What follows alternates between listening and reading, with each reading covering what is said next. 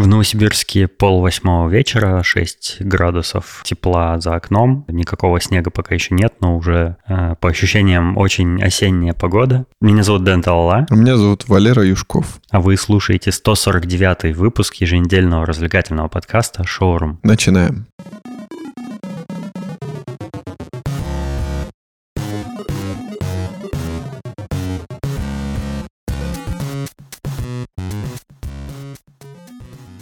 Я думал, что в прошлом выпуске вся та телега, которую я рассказывал про ИП, не особо будет слушателям нашим интересна, но мы получили довольно много отзывов на эту тему, потому что, оказывается, у многих наших слушателей тоже есть ИП, и они тоже высказались э, идеи, высказали свои идеи всякие по поводу банков, бухгалтерии, там всякого такого. Вот, и мне и в личку писали, и у нас в чате э, писали. Вот, например, наш дорогой слушатель Сергей Мэггрип написал мне Дэн, привет, спасибо большое за последний выпуск. Недавно открыл ИП, и некоторая твоя информация оказалась очень полезной.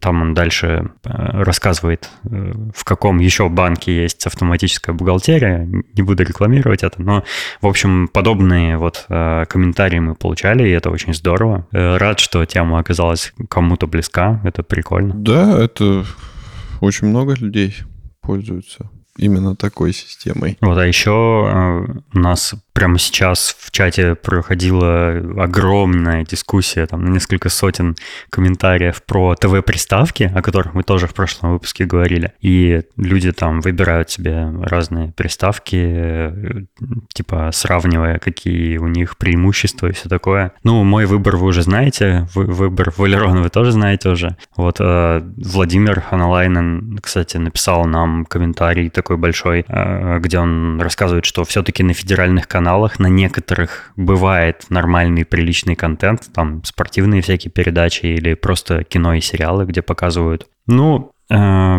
да, я, я уверен, что есть нормальные ТВ-каналы целые даже, где просто прикольный контент показывают. Где-то там прикольные мультики показывают для детей. Не какие-нибудь зашкварные, а просто прикольные такие мирового уровня мультфильмы. Есть э, платные, например, ТВ-каналы, которые по подписке можно себе подключить, и там тоже приличный контент. Но я говорил про, ну, мы вот когда обсуждали с Валероном, мы говорили, конечно, про всякие, типа, первые каналы НТВ и СТС и ТНТ, всякие вот такие, типа, мега-зашквар, который для пенсионеров в основном сейчас контент делает. Вот, поэтому для меня телевидение такое э, кабельное или широковещательное просто вообще не актуально, я его вообще не смотрю, и весь контент я получаю откуда-то еще. Э, кино и сериалы я смотрю через стриминговые сервисы, поэтому, а, ну, а передачи, которые на телевидении бывают, мне просто неинтересны вообще. То есть всякие передачи, которые меня интересуют, я на YouTube смотрю. Вот.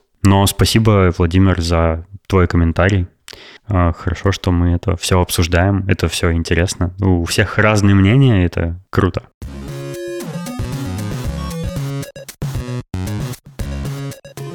Последние несколько недель э, мне в качестве моральной поддержки и какой-то отдушины эмоциональной служат сериалы, потому что я смотрю их тон, ну, кроме Валерона, разумеется, Валерон меня очень поддерживает, спасибо тебе большое за это.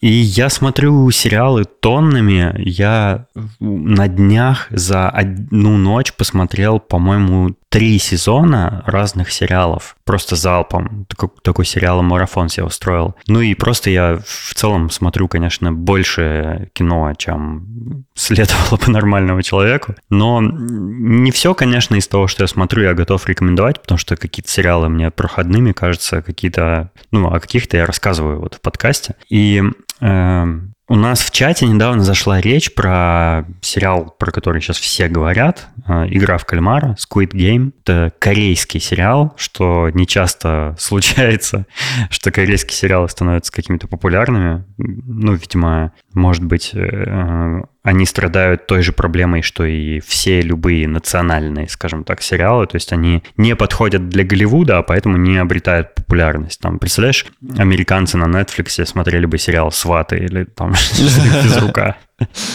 Это странно, да? Вот, но бывает, случается такое, что какое-то национальное кино какой-нибудь страны, ну, или сериал какой-нибудь страны э, вдруг выстреливает и на весь мир становится популярным. То же самое произошло с игрой кальмар, в кальмара. Э, и я, короче, в чем как бы предыстория? Э, я, конечно же, тоже слышал об этом сериале, и я включил первую серию посмотреть, и, ну, я как бы увидел там, что этот сериал — это как очередной клон пилы, и подобное кино, где по сюжету людей там запирают в каком-то помещении, заставляют их убивать друг друга в борьбе за собственную жизнь, и вот э, остается типа один победитель, э, которого отпускают. Типа какой-то злодей управляет жизнями э, несчастных людей там и устраивает с ними игры ради собственного развлечения. Но это супер банальный, типичный сюжет, который уже обыгрывали в кино, ну, сотни раз точно. И мне показалось, что это очень странно, ну, ведь типа тема настолько избитая, но при этом почему-то сериал вдруг становится популярным, и все его так расхваливают, там какой-то хайп вокруг него.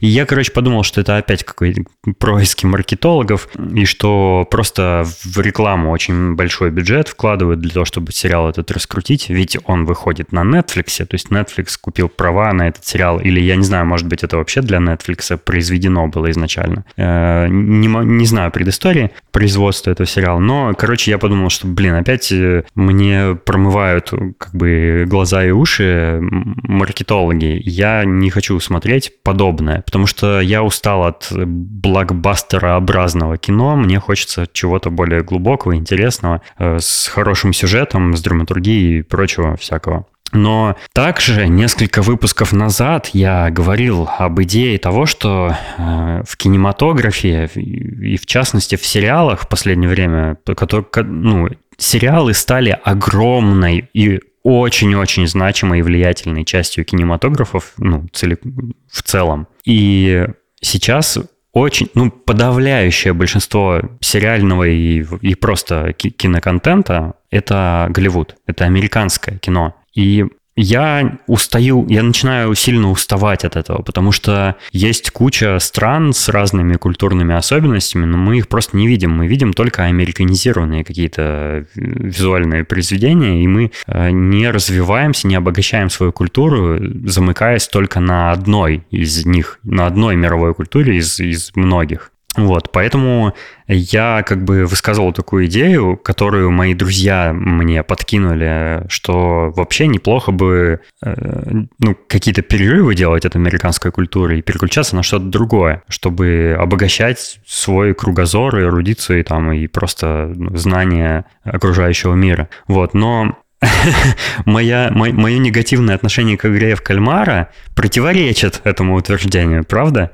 Я как бы задумался над этим и все-таки решил дать шанс этому сериалу, я его посмотрел. Э, пока что вышел один сезон, состоящий из, я не помню скольки, ну, типа условно 10 серий, не очень много серий там, каждая идет по часу, по-моему. Э, я его весь посмотрел, и у меня возникли некоторые идеи. Я понял, почему э, его обсуждают очень много, э, и хочу попробовать разобраться в этом. Э, вот. И еще, наверное, я, я подумал, что, наверное, мне не стоит тебе говорить, что смотреть, а что не смотреть. Особенно, что не смотреть мне не стоит говорить, потому что у нас с тобой, Валерон, разные вкусы там в разных вещах, да, и что нравится или не нравится мне, у тебя может быть противоположная ситуация, я не должен на это так сильно влиять.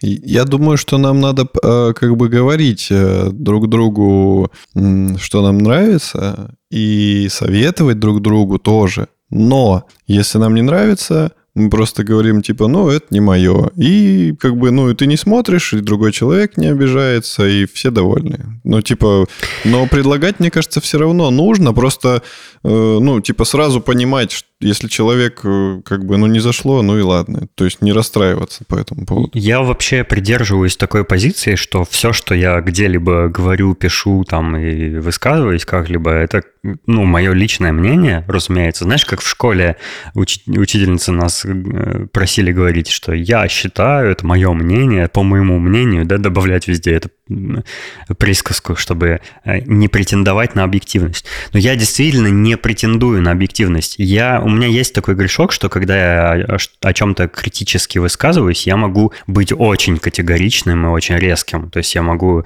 Э, ну, вот, например, одна из вещей, в, которых я, в которые я до сих пор верю, это что фильмы производства Marvel и DC и прочие всякие кинокомиксы, они не имеют художественной ценности, на мой взгляд. В большинстве своем. То есть не все, но большинство кинокомиксов э, не представляют никакой ценности в виде в кинематографическом смысле. Вот, поэтому я э, очень негативно к ним отношусь. Это, опять же, это чисто мое мнение. Это не значит, что так и есть. Э, это значит, что я просто делюсь своей позицией. Вот.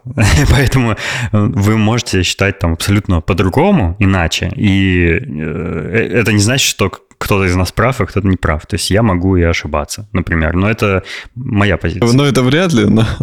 Так вот, про игру в кальмара. А, ты же не смотрел еще? Я и не собираюсь его смотреть, потому что сначала вроде как хайп меня подчерпнул, под, подхватил, подчерпнул, подхватил меня mm-hmm. хайп, и я такой, о, типа, игра в кальмара, наверное, раз все там верещат, то, наверное, что-то прикольное. Вот, а потом я сказал тебе, и ты такой, да, фигня какая-то, вот как раз вот после первого твоего, первой попытки просмотра. Я такой думаю, ну, ладно, фиг с ним. Я и так как бы не хочу начинать смотреть какой-то очередной сериал, потому что их и так много, которые мне надо смотреть, и вообще люди, люди очень много смотрят сериалы в последнее время, я считаю. С одной стороны, это хорошо, потому что сейчас такое время, что ну, в цивилизованном мире большинство людей все-таки как-то ну, осторожно, наверное, относятся к, к жизни в нашей, в нашей ситуации. И они очень часто дома находятся большую часть времени.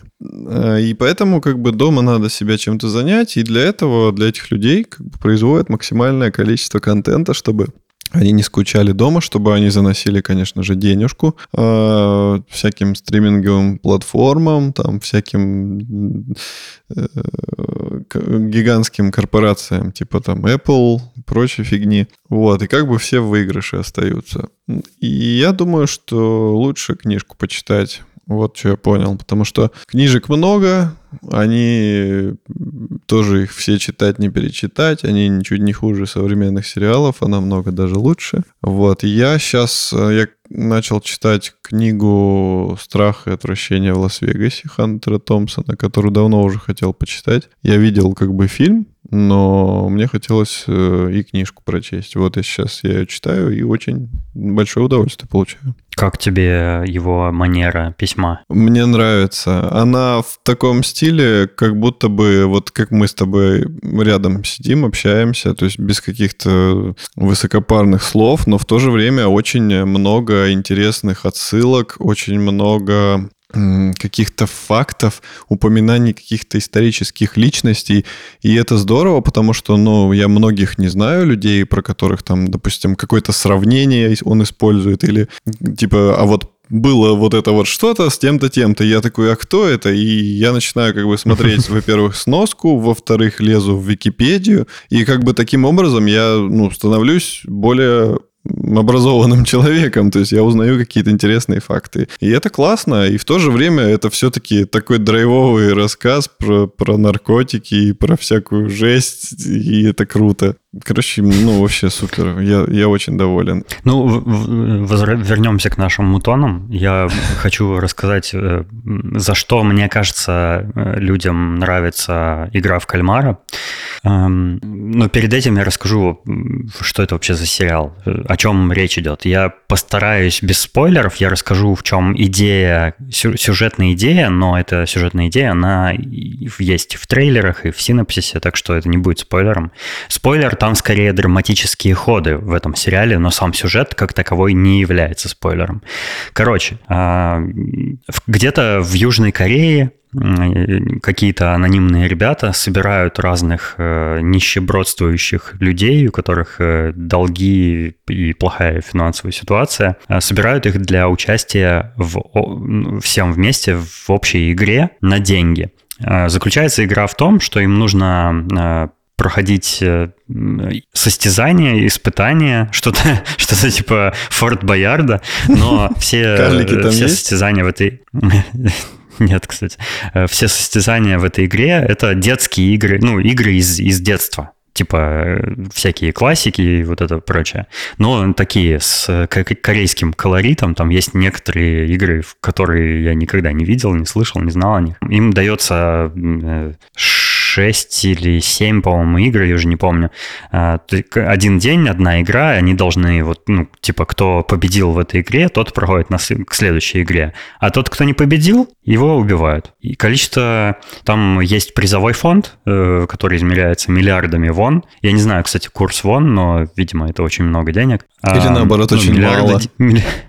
Типа миллиард это на самом деле тысяча рублей. Э, короче, там такая система, что есть э, общий призовой фонд, и когда выбывает какой-нибудь игрок, то есть его убивают, когда он проиграл, то а, все, все деньги распределяются между оставшимися участниками, и участникам выгодно, чтобы было ну, меньше участников игр. То есть э, они настраивают участников против друг, друг друга.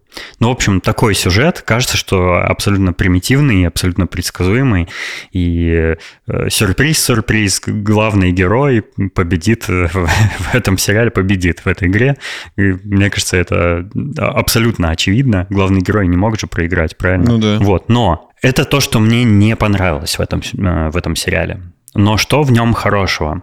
Он очень сильно по-корейски колоритный. То есть это э, кино америка... Э, корейского производства, и там люди, актеры, корейцы, они говорят по-корейски, и действие происходит где-нибудь там, не знаю, в Сеуле в каком-то. И ты видишь эту манеру разговора. Они, корейцы, довольно медленно говорят, с большими паузами, не такими как бы театральными, а просто они вот, ну, у них такая культурная особенность. Я это замечал в разных фильмах абсолютно разных режиссеров, и кажется, что это не киношная фишка, а именно культурная. Вот, и это интересно наблюдать, потому что мы привыкли к тому, как говорят там русские, да, актеры в кино, американские актеры, может быть, там еще французские, но вот азиатскую манеру игры, манеру поведения вообще людей, э, мы, мы с ней хуже гораздо знакомы. И это прикольно наблюдать, потому что, ну, ты видишь э, эти все культурные особенности, подмечаешь, и это любопытно очень. И мне кажется, это одна из вещей, за которые стоит э, смотреть этот сериал. Еще одна — это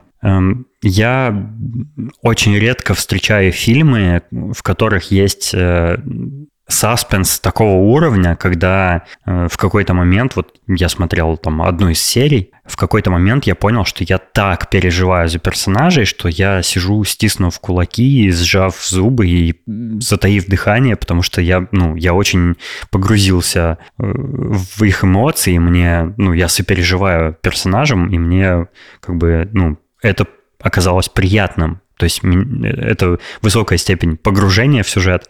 Это здорово, несмотря на то, что сам сюжет по себе э, дурацкий, но актеры классно играют, на мой взгляд. И там есть некоторая драматургия, там действительно есть очень трогательные, э, очень вопиющие какие-то сцены. Ну, и это здорово, потому что я кино люблю за те эмоции, которые они, которые а, оно во мне вызывает. Вот. Э, вот что я хотел про игру кальмара сказать. И если вы в чате, например, прочитали, в чате нашего подкаста «Собак Шоурум подкаст» в Телеграме, прочитали, что я не советую смотреть игру кальмара, нет, я, я бы отказался от этих слов, я бы посоветовал самим вам принять решение, смотреть его или нет. Тем более, что там всего часов 10 просмотра, как бы это, на, на мой взгляд, ерунда. Можно за вечер осилить. Всего лишь 10 часов посмотреть. А, так что, ну, вот такие у меня соображения. Так.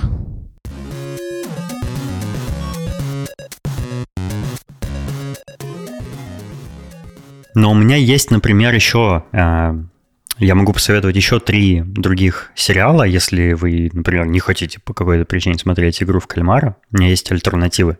Я попробую коротко о них рассказать. Первый сериал называется «Hex», а, в русской локализации его перевели как «хитрости». Ну, типа уловки, хитрости. И он в каком-то смысле перекликается сюжетом с удивительной миссис Мейзел. То есть он про комедиантку, которая э, выступает со стендапом на сцене, э, ведет свою передачу юмористическую, но действие происходит в современное время, э, и сюжет там в том, что есть стендаперша, она уже э, дама в возрасте, и она начинает потихонечку терять контакт со своей аудиторией именно из-за разницы поколений.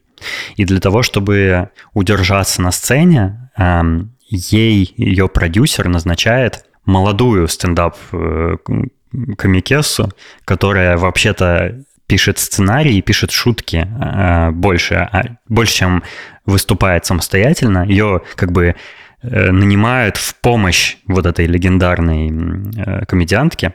И, собственно, все приключения их заключаются в том, что у них э, конфликт, они пытаются наладить между собой отношения. Вот, мне понравилось. Это довольно легкий сериальчик, если вам хочется чего-то веселого и легкого. Вот я бы так описал. Второй сериал эм, неоднозначный, на мой взгляд, потому что он э, какой-то слишком уж напыщенный, слишком э, постановочно какой-то карикатурный, но в нем есть две прикольные вещи. Во-первых, это такой э, полудокументальный сериал. Он называется History of Swear Words типа история ругательств. И он про э, английские ругательства, типа fuck, shit, там, bitch mm-hmm. и всякие прочие слова. А, и прикольное в нем первое, это то, что он рассказывает историю этих слов и как люди их употребляют, и почему э, некоторые из них не должны являться э, ругательными словами. Или, например, всякие разные факты рассказывают о них, ну, и в целом про ругательные слова. Например, что при использовании ругательств, особенно таких э, эмоциональных, агрессивных, у человека, человек э, сам в себе вырабатывает адреналин, у него повышается стойкость, и поэтому, когда ты занимаешься какой-то физической деятельностью, там, не знаю, штангу тягаешь, или там дрова рубишь, или э, что-то сложное, тяжелое выполняешь, то выругиваясь, ты прибавляешь себе сил. Прям это типа биологический и химический процесс, а не просто какая-то, знаешь... Так, на следующей тренировке я это проверю. Вот проверь. На весь зал. Вторая прикольная штука – это что ведущим этой передачи является Николас Кейдж. Yeah. Он там пьяный? Вот. Нет, но он там очень страшно матерится всю передачу. Круто. Он там очень много-много э, мата употребляет. И я советую смотреть на английском языке с субтитрами, разумеется, потому что русская локализация, я попробовал первую серию посмотреть э, по-русски, это просто ужас. А там, там говорят «фак», а они такие «черт». Ну, там совершенно искаженный смысл ругательств. Там они, э, они просто выбирают ну, какое-нибудь слово, типа фак, и они как-нибудь его переводят, да, не буду озвучивать как, и в английской, ну, в английской озвучке ты слышишь вариации от слова fuck угу. и как его употребляют, а у нас просто другие ругательства перечисляются, даже не связанные как бы с, ну, ну не, да, да, не однокоренные да. и, и по смыслу другие. То есть это, это неправильно, нужно смотреть по-английски. И последний сериал, который, про который я расскажу, он называется «Люпен». Это французский сериал, oh. что очень классно. Это вот поддерживает вот эту э, идею отказа от э, голливудских э, фильмов и сериалов. Манифик. Э, мне очень понравился он. Он рассказывает... Э, короче, этот сериал э, как бы вдохновлен произведениями Мариса Леблана, и в сериале рассказывается, как он именно вдохновлен. Короче, Марис Леблан писал книги про персонажа под именем Арсен Люпен. Э, это такой джентльмен, вор и грабитель, который ну, развлекался тем, что похищал там предметы искусства, грабил банки и все такое, но отчасти он э, был схож с Робином Гудом. Он помогал э, людям, там, отдавал деньги. На благотворительность. Деньги, которые были каким-то коррупционным способом заработаны или украдены у невинных людей, он направлял в правильные места. Короче, как-то так это можно описать. И в сериале, сериал рассказывает про э, чернокожего э, юношу. Его играет, кстати, э, знаменитый французский актер, который играл в фильме «Один плюс один». Похож на Идриса Эльба. Как сказала моя мама однажды, она смотрела какой-то фильм с Уиллом Смитом, и она сказала, ну там этот еще играет, который, который всегда негров играет. Да, да.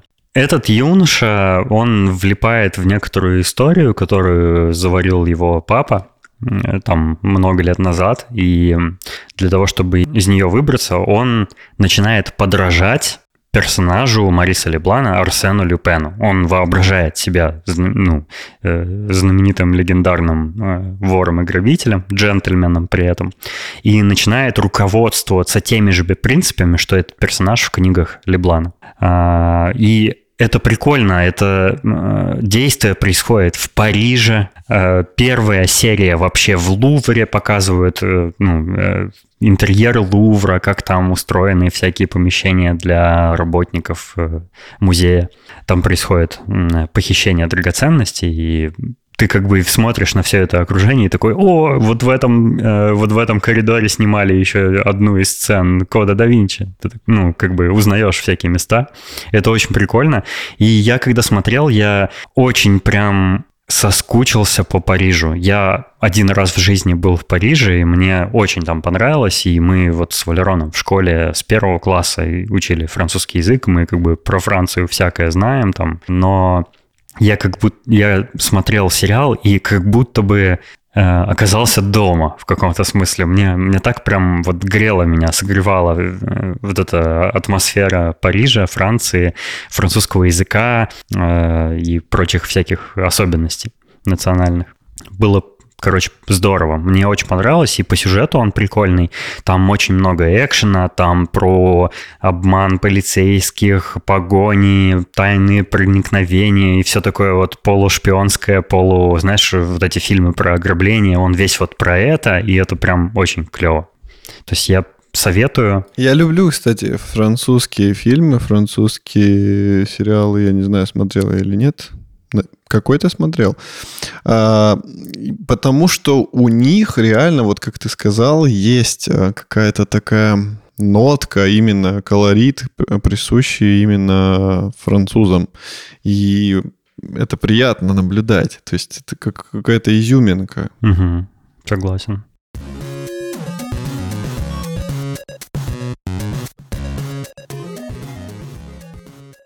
Недавно я придумал такую мульку, что мы могли бы с Дэном э, к выпуску подготовить э, парочку каких-нибудь фактов, э, на которые наш оппонент, ну то есть я подготавливаю, Денис отвечает, он должен придумать шутки, ну или какую-нибудь юморесочку.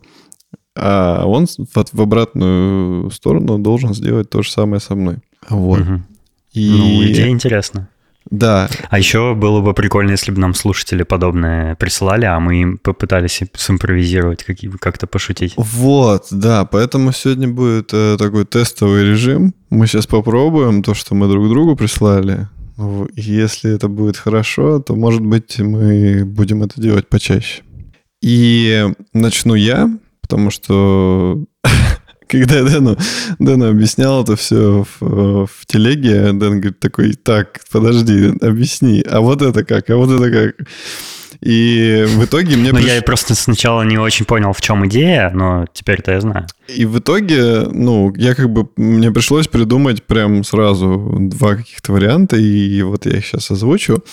А, один из этих вариантов звучит так. А, что если есть парень, у которого... Э, э, который может заниматься, ну, как бы э, реально исполнить свою физическую роль в половом акте только в присутствии родителей, которые находятся в этой же комнате. Ну, мне сразу, знаешь, приходят в голову какие-то мысли, что, наверное, это мормонская семья. Или... Знаешь, такая традиционная, где ты просишь одобрения у своих родителей, знаешь, там... Или амиши на вот первую эти, брачную. Да? Которые да -да -да. в, в каком-нибудь амбаре. Все сидят, знаешь, как знаешь, как в э, какие-нибудь старинные времена, когда все наблюдают за свадьбой, все наблюдают за первой брачной ночью, там в кругу такие, знаешь, как Потом простыню, простыню выносят с красным пятнышком, и все такие, да, да, девственница, она была девственница, все хорошо. Да, это, по-моему, это, по-моему, сюжет из Эйса Вентуры, помнишь, когда он в племя каких-то аборигенов пришел? ну, это, кстати, такая классика вообще по поводу вынесения простыни, то есть я это в, неск... я в нескольких, в нескольких э, фильмах фильмах или сериалах я видел эту сцену. То есть это, видимо, какой-то правда ритуал, который присутствует во многих культурах. То есть после брачной ночи простыню должны увидеть там родители мужа, родители жены, там и ближайшая деревня. Вся должна прийти и посмотреть. Или, или возможно, кстати, этот молодой человек, он просто э, состоит в коммунистической партии, а как мы знаем, во время коммунизма были трудные времена, ну, в советское время, когда вся семья, там, где много человек, там, родители, дети, бабушка с дедушкой могли жить в одной вообще комнате, да, в, в какой-нибудь коммунальной квартире. Вот, и всем приходилось как-то вы, выкручиваться, и вот человек настолько привык к старым укладам, что, ну, вот он уже не может без родителей, то есть он привык, ему так уютнее, может быть. Они подбадривают. Да-да-да, может, советы какие-то дают. Батя такой, давай, вот сейчас, короче, ногу вверх, ногу вверх поднимаешь, и прям вот... Батя плохого не посоветует. Да, Блин, да, это да, ужасно. А, а, слушай, слушай, а, а мать такая говорит, сынок, ну не забывай, типа, и о чувствах, я не забывай прелюдии. И он такой, да-да-да, типа, сейчас все будет в шоколаде. У меня есть э, ответный к тебе, ответная мысль, э, э, тоже связанная с этой темой. Представь, что мир был бы так устроен, что секс был бы единственным и универсальным средством платежа везде за все. Как ты думаешь, как, какова могла бы быть жизнь? Я думаю, люди бы очень заранее планировали свои покупки. Типа, знаешь... Представляешь, э, представляешь спонтанные покупки или там э, покупки, как ты рассказывал в прошлом выпуске, э, ради прихоти и удовольствия? А банки бы тогда что выдавали? Заместителя тебя для перформансов, что ли? Ты приводишь с собой мужика на кассу, и он за тебя расплачивается. А представляешь, как неловко э, приходилось бы, если бы нужно было дать взаймы родителям? Подожди, а детям? А детям на карманные расходы как давать? А люди, которые переезжают в другую страну на, для заработка и которые обязаны э, присылать своим родственникам в свою родную страну средства. Да, много всяких идей, конечно, приходит в голову. Это очень, это очень трудная реализация этого проекта. Ну, для расплачивания сексом. Не знаю, может, какие-то терминалы бы были, знаешь, типа... Да, или однажды выходит новая модель айфона, в которой новая система платежей секс Pay. Ты должен трахнуть iPhone. Или банкоматы на улицах, короче, тебе надо, как бы, знаешь, внести на карточку денег, и ты подходишь к банкомат, шпилишь, у тебя мне кажется, мне кажется, это система, которая могла бы работать только между людьми, а не между какими-то неодушевленными предметами. То есть э, какие-нибудь там удаля... интернет-платежи не работали бы, там банкоматы и все такое. Ну, то есть какой, какой тогда смысл, да, в этом э, платежном средстве, если оно не между несколькими людьми Я происходит? придумал, как, как делать э, дистанционные платежи. Ты пересылаешь вибратор или искусственную вагину. Mm, ну да. Так это уже существует. Правда, как платеж это не используется почему-то. Хотя могли бы. Ну, представляешь, вот ну, те люди, которые на Etsy продают всякие там свои предметы собственного изготовления. У нас, кстати, один из слушателей таким занимается. Привет, привет ему большое от нас. Да, представляешь, что ну, вот у тебя хочет покупатель на твоей страничке в Etsy что-то купить. Ты такой как бы достаешь э, агрегат, значит, договариваешься с ним, давай вот типа через две минуты я отплачу тебя за твой, твой, твою вещь. Вот. Прикольно, мне кажется. Что-то в этом есть. Да. То, мне кажется, мир был бы намного более счастливым. И со всех сторон раздавались бы веселые звуки. В магазинах, в кинотеатрах, в больницах. Повсюду. Слушай, ну это реально слишком сложная система, чтобы ее реализовать. Есть какая-то у тебя ответная идея? Да, у меня есть, и она опять какая-то... У кого что болит, тот о том и говорит. А, я подумал, что было бы, если бы обрезание, процедура обрезания, она была в формате реалити-шоу. То есть туда бы приглашали много, много мужчин, возможно, с их э, половинками или с родителями. Ну, там все зависит от возраста. Я думаю, шоу проходило бы так. А, значит, ты наблюдаешь все это действие по телевидению. И, кстати, вот тоже могло бы быть неплохое шоу для какого-нибудь федерального канала ты наблюдаешь э, за этим шоу в прямом эфире, и при этом э, ты можешь отправить смс и участвовать в, как бы в голосовании в прямом эфире, да, в зрительском голосовании. Там отправляешь какой-нибудь код на какой-нибудь номер и участвуешь в, роз, в розыгрыше приза, то есть того, что останется после шоу. Да-да-да, я придумал название. У шоу было бы название «Игра в кальмар». А потом после шоу тебе бы выдавали вот эти кальмаровые колечки засушенные к пиву. Да, да, это было бы не, не корейское шоу, а, наверное, израильское. Блин, какой бред. Нормально.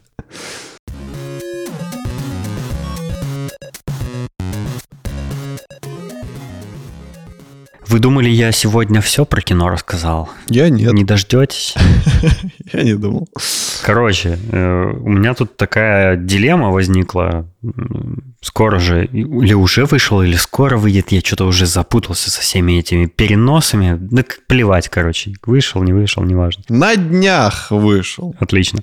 На днях вышел новый фильм про Джеймса Бонда «Не время умирать». И я, я вспомнил, что я не всю Бондиану смотрел. И я решил, что перед просмотром нового фильма я пересмотрю все фильмы про Джеймса Бонда от начала и до самых последних частей, и самым последним посмотрю самый новый. Небольшая заметочка.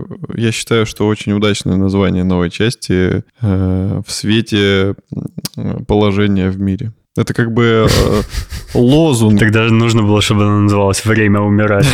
Время умирать антипрививочникам. Ну и как ты считаешь, это вообще удачная идея? Пересмотреть всю Бондиану? На самом деле, да. Потому что я, я люблю киномарафоны. У меня редко получается сделать такой прям киномарафон, чтобы он был беспрерывный или с маленькими промежутками между фильмами. Иногда получается. Вот, допустим, мы с Наташей э, недавно пересмотрели «Властелина колец» и «Хоббита», ну, в хронологическом порядке, то есть сначала «Хоббита», потом «Властелина колец». Э, и это было очень классно, а лет пять назад мы с ней так пересмотрели Гарри Поттера. То есть был Новый год, были каникулы, и мы каждый день смотрели фильм. Я обожаю Гарри Поттера. Да, я тоже обожаю Гарри Поттера. Это было классно, потому что ты не... Ну, как э, ты не успеваешь забыть какие-то мелочи или нюансы предыдущих частей, и ты как бы прям, ну, в курсе событий. Ты как будто проживаешь это все.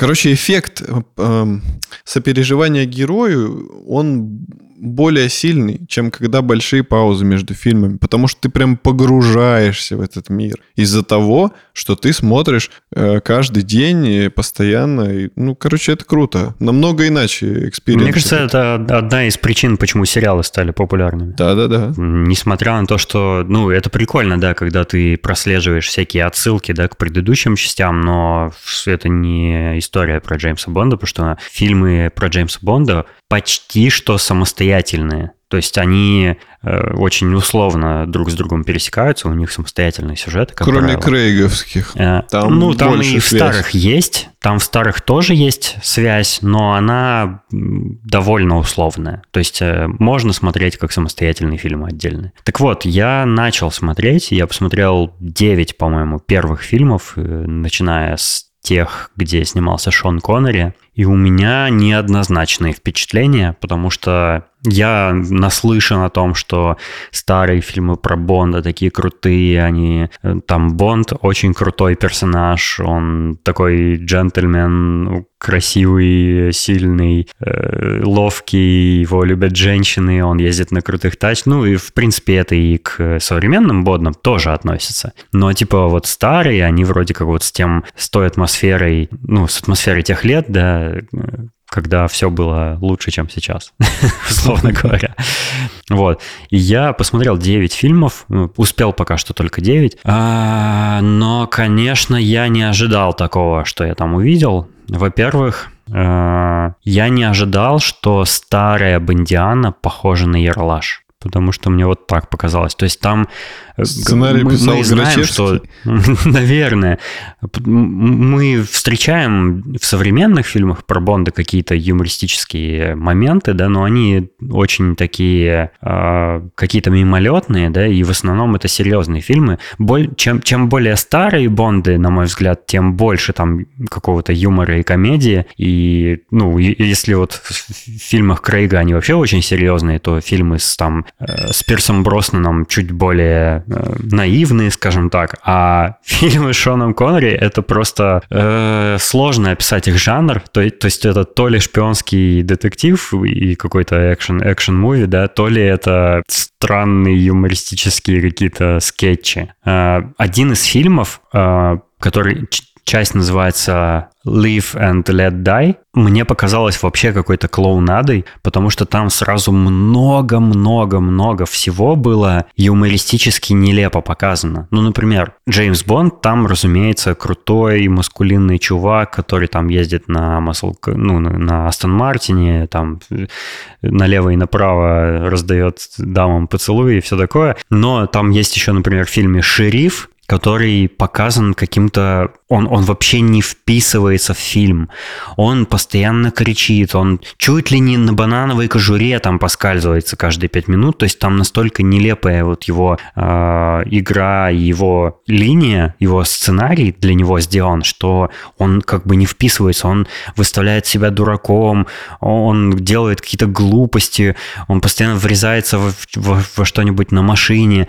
А весь остальной фильм более-менее менее серьезный, как будто, но вот именно этот персонаж почему-то какой-то нелепо э, смешной, в плохом смысле смешной. Э, там есть э, момент, когда показывают Новый Орлеан, и там э, вот эти э, фольклор, э, такие на, народные похороны, знаешь, когда гроб с музыкой и танцами несут по улице, угу. и все видят, да, эту процессию. И там на этом пара, как бы, пара гэгов завязана, как там идет процессия человека, наблюдающего со стороны, э, убивают, он падает на землю, э, те, кто несут гроб, э, встают над ним, опускают гроб, поднимают, и они как бы его в гроб положили и дальше пошли. Ну, типа, это какие-то странные скетчи, непонятно, зачем они там нужны. То есть непонятно, зачем их в фильме сделали. Я не знаю, что Айен Флеминг в романах писал, но это выглядит абсолютно никак не связанным с сюжетом, какие-то странные вещи там показывают. Или там, например, погоня на катерах, и один катер разгоняется, врезается куда-то в пирс или в другой катер, я уже не помню. И э, нам показывают на экране взрыв, который больше похож на атомный. То есть он настолько масштабный и э, мега эпический, что, ну, катера так не взрываются. Мне кажется, если бы там и произошел какой-то взрыв, это больше бы похоже как на случайное возгорание, воспламенение, чем прям взрыв такой, что катер просто в щепки разносит, и там чуть ли не весь пирс и город вообще весь взрывается из-за этого. Ну, то есть это очень смешно было. То, как в старых Бондах, вот еще у меня вызывали, вызывало вопросы всякие наблюдения, типа в старых фильмах во многих, и в частности в Бондах, в старых во всех, кровь показывают, как будто это малиновый джем какой-то, то есть она вообще не похожа на кровь. Я не понимаю, почему. Неужели э, люди в те времена, они когда крови, что ли, не видели, или они что, тупые были в там 50-60 лет назад. Ну, не может же быть такого. Люди же не были тупые, они же знают, как кровь выглядит. А то, что на экране показывают, вообще не похоже на кровь. Она какая-то слишком яркая, слишком прозрачная. Кровь же, она такая густая, бордовая и все такое. Ну, кровь, которая вот артериальная, да, mm-hmm. когда человека режут ножом, и у него хлещет кровь, она точно не похожа на акварельную краску розового цвета. А там вот именно так. Ну, это непонятно мне, почему так сделано. И какой-то там монтаж немножко детский. Ну, это понятно, что технические ограничения тех времен, да, как э, кинематограф позволял вообще снимать спецэффекты.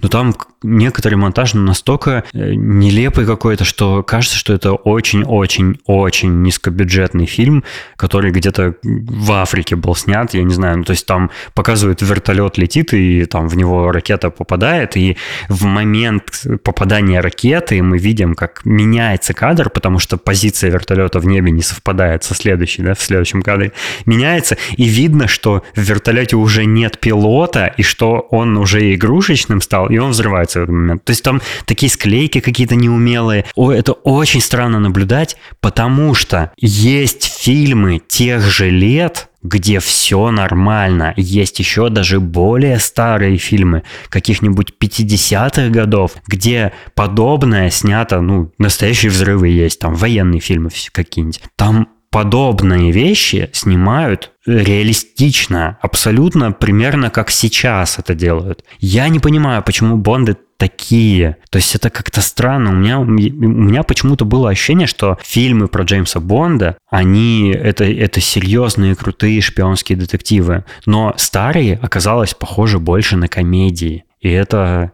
не укладывается у меня в голове, если честно. Ну, видимо, надо все-таки смотреть из ситуации, что старые фильмы, они все-таки старые, и Видимо, их делали изначально по книгам. Мы книги не читали с тобой и не знаем, а, в книгах, как это все преподносится. Понятно, что там не было всяких фейлов э, с визуальными эффектами, там, с малиновой кровью, в смысле, из малинового варенья и летающими всякими снарядами. Но, э, возможно, там был вот этот вот э, юмор, возможно, там была вот эта похабщина, сексуальные какие-то вот эти сцены. О, я про это сейчас еще отдельно расскажу, про э, романтическую составляющую. Да, да, ну и все-таки надо учитывать возраст фильма, хоть ты и говоришь, что уже были на тот момент более достойные м- фильмы по продакшену, по картинке. Я даже не знаю, ну кто-то больше старается, кто-то меньше, и сейчас такой как бы разброс есть. И сейчас есть очень шикарные фильмы, а есть типа, которые э, Сарик Андреевсян снимал. Вот, может быть, на тот момент Джеймс Бонд э, не был еще таким как бы феноменальным э, кино, которое в которое бы вкладывались до такой степени, чтобы оно было без сучка и задоринки. Возможно, тогда это было более развлекательное кино. Слушай, ну туда взяли сниматься Шона Коннери, который на тот момент уже был супер-мега-легендой Голливуда. Еще хотел сказать про как раз э, про любвеобильность Джеймса Бонда. Сейчас э, Сейчас это смотрится вопиюще, конечно, потому что, ну, Шон Коннери, он и был кумиром зрительниц, все такое, мы это все знаем. И, конечно же, он вот это свое амплуа э, в Бондиане ну, очень сильно развил. И в течение каждого фильма да, про Джеймса Бонда мы знаем, что у него появляется какая-нибудь любовница в фильме, там романтические отношения завязываются, все такое. Но первые фильмы меня, конечно, вообще озадачили тем, как это там показано, потому что очень много ситуаций в старых э, фильмах про агента 007 заключаются в том, что Шон Коннери принуждает женщин э, заниматься с ним соитием. Потому что многие женщины в кадре, они очень, очень застенчивы, и они как бы ну, ему симпатизируют, но при этом не, не порываются там сразу же оседлать его. Но он хватает их за разные места постоянно, прижимает их к стене, берет, ну, хватает их за руки, как бы блокирует их движение и начинает их соблазнять. Ну, там какие-то женщины его отворачиваются, говорят, нет, нет, типа не надо, не сейчас, там все такое. Он как будто реально принуждает их к сексу. И это сейчас смотрится дико, учитывая, что, ну, учитывая э, разные феминистические движения, там, борьбу за права женщин, всякие хорошие, в хорошем смысле вещи, не э, радикальный феминизм, да, сумасшедший, а вот именно э, равноправие полов и все такое. Сейчас это выглядит очень дико. Денисан, и сейчас э, людей... Я вспомнил, я процитирую нам, нам с тобой известного персонажа, который сказал, ты говоришь нет, но твои глаза говорят да. Поэтому, возможно, он их просто слегка подталкивал в нужное направление. А еще такая фраза есть английская. Uh, my heart says yes, but my lord says no. А, ну, короче, это очень дико, и сейчас за подобный, по, по, за показ подобного в кино вообще актеры бы сразу заканцелили немедленно. Это очень, очень странно выглядит. Там это я только как бы один аспект, да, вопиющий такой рассказываю, а там еще есть приколюхи с чернокожими, где чернокожие в фильмах э, очень часто показываются только в виде прислуги, например. То есть там прям очень нетолерантно все в старых Бондах. Это так странно выглядит сейчас. И так ты смотришь просто с выпущенными глазами на, на происходящее в кадре.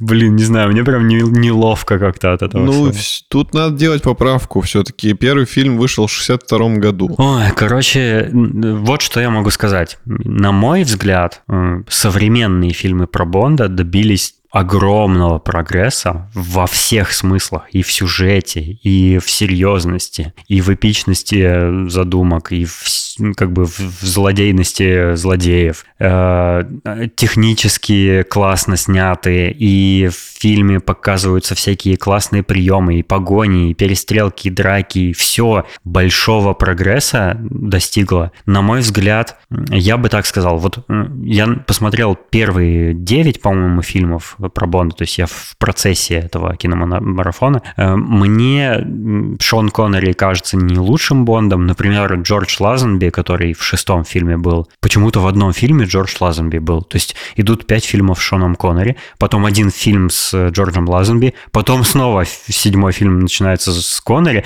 То есть как-то что, он болел, что ли, в это время? Или что? Типа, почему они решили другого Он поснимать? менял пластические операции, делал лицо, потому что, чтобы его не узнавали там на задании.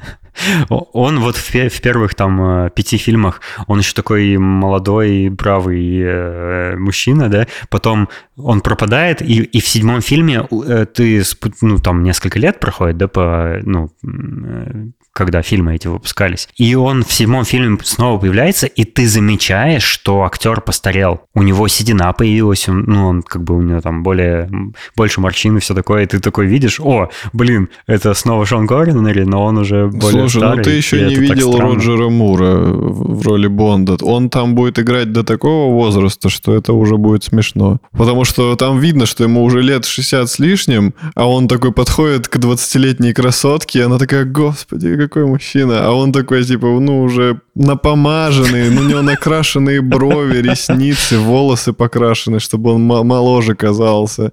Ну, это называется театральный грим. Вот, вот, вот. Вот это будет реально очень странно выглядеть. Ну, блин, это все-таки это все-таки фильм про шпиона, а там важна опытность, мастерство и все такое. То есть, ну, какой есть. Ну, короче, я к чему это говорю?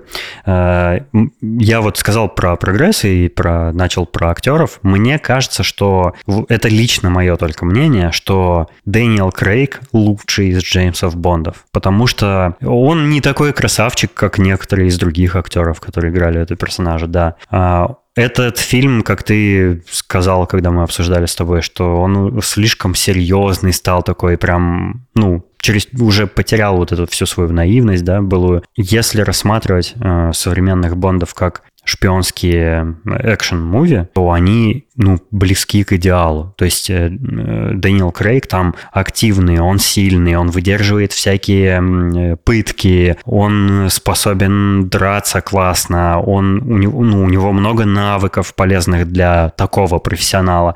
То есть видно, насколько это сильный ответственный, преданный своему делу персонаж. И это круто. И, ну, и все остальные аспекты э, современного, современных частей, они тоже на высоте. Э, чего я не могу сказать про старые фильмы. Ну, а, вот. Но это, а это давай, вот как бы я тебе примерчик такой еще приведу. Не примерчик, а проведем mm-hmm. параллель. А, с доктором Кто, со старым доктором Кто, который выходил там в 60-е, 70-е, 80-е годы. Он же тоже, если ты mm-hmm. его посмотришь, он супер наивный, там типа они крутят какую-нибудь водокачку, которую изображает, что это какой-то космический агрегат, и ты такой типа ха-ха-ха, что вы делаете? Но на тот момент это, видимо, казалось нормально. Это были другие люди, э, другое восприятие мира, поэтому... Блин, слушай, э, «Доктор Кто» — это же британский сериал. Мне кажется, может, это вообще национальная фишка британских фильмов. Да-да-да, Бенни Хилл тоже британский фильм, и они как бы все вышли из одной матери. А я могу сказать... Из одной королевы. Я это имел в виду. Короче, мне нравится из Бондов Тимоти Далтон, но ты до него еще не дошел. Но как мужчина он, мне кажется, из них самый привлекательный. Так, сейчас загуглю. Ну, он такой, да. Ух. Причем он и сейчас очень красиво выглядит. Я с ним смотрел, мы с Наташей смотрели с ним сериал, э, который называется Penny Dreadful. Там еще Ева Грин играет. И он даже уже находясь там в возрасте, не знаю, под 70 лет, он выглядит очень красиво. Мы прям на него смотрели и думали, блин, какой красивый мужчина. Тут еще я на новость тематическую наткнулся на днях. Э, звучит она так. Режиссер «Дюны» и «Бегущего по лезвию 2049» Дэнни Вильнев заявил, что с радостью бы взялся за перезапуск «Бондианы», если ему предложат такую работу. Но для постановщика это была бы задача не из легких, ведь его любимый агент 007 – Дэниел Крейг.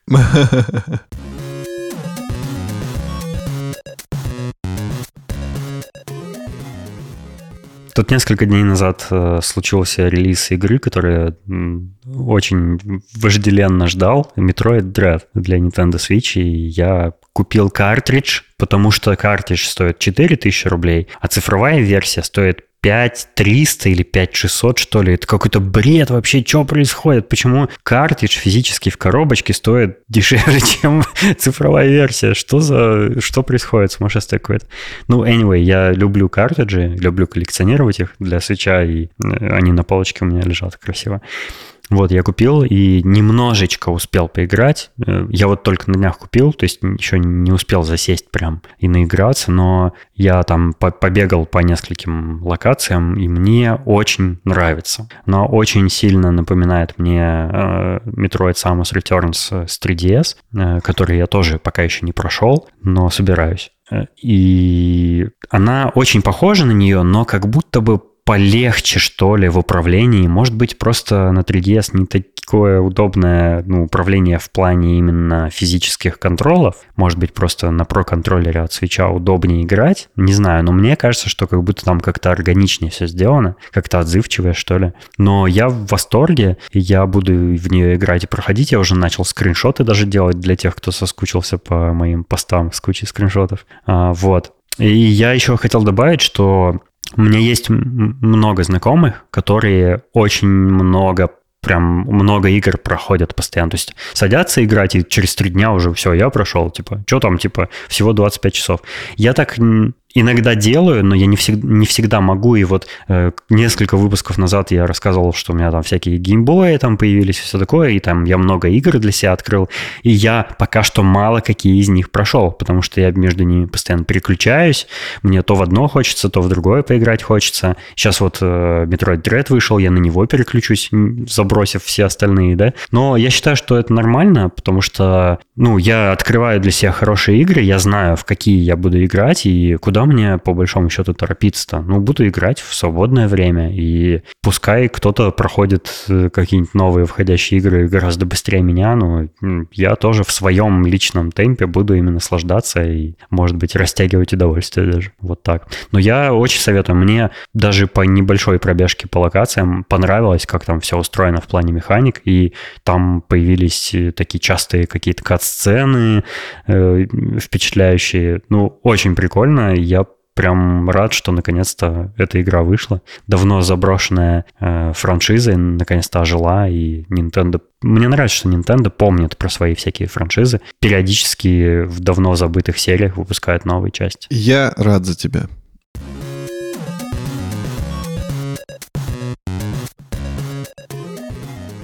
Ну, надеюсь, вам было весело послушать этот выпуск. Э, да, особенно нашу, так сказать, стендап-чат.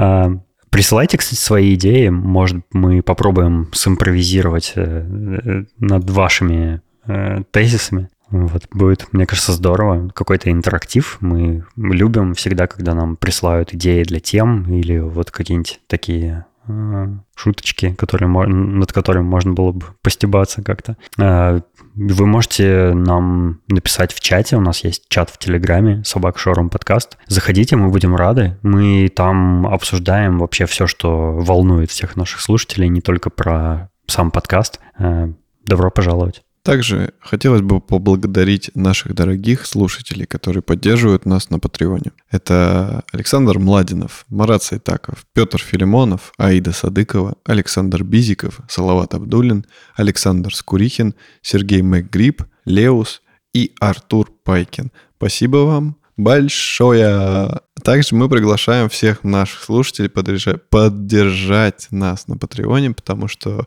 это прикольно. Мы там постим всякие разные фотографии, видосики или тексты, или какую-то конфиденциальную информацию, которая будет интересна вам, как нашим слушателям. Что это внезапно за акцент? Да не знаю. Просто так. А на этом все. Спасибо, что были с нами, и до следующего выпуска. Всего вам доброго. Пока. Блин, это не слишком жесткая шутка про колечки кальмаров к пиву.